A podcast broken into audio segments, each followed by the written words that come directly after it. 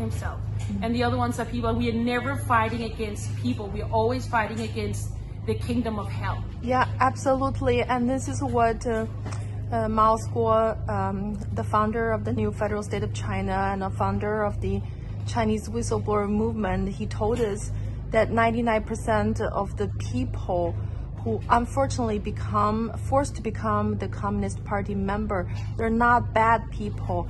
They're they're people that we need to help them to be free. Yeah. So we are going to destroy that communism, that system. They are in prison just like you guys are. Yeah, You know, yeah. They are, and they're being forced to do things that they don't really believe in. Mm-hmm. And that's why forgiveness is one of the things that can bring the most freedom is forgiveness. Yeah. There is nothing more freeing than forgiving even those who don't deserve forgiveness.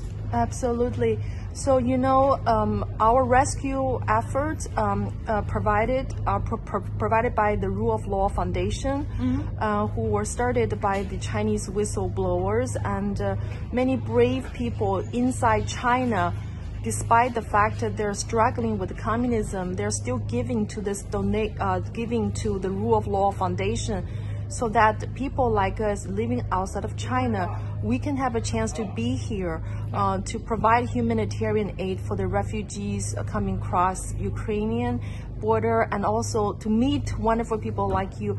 Would you like to say a few words um, to um, the Chinese people who are still living in the darkest place on earth under communism, but fighting against the communism, wanting to be free?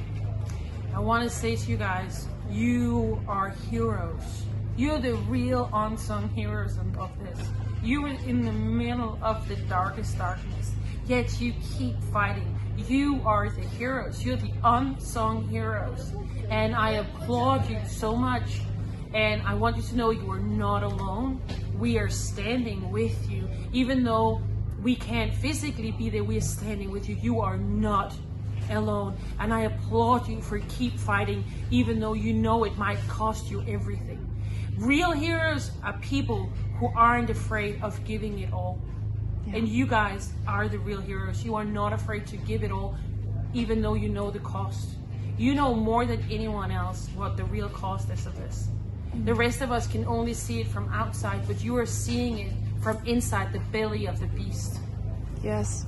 and it is beautiful and encouraging for the rest of us. So I applaud you guys. I really applaud you guys. And I want you to know that you're not alone.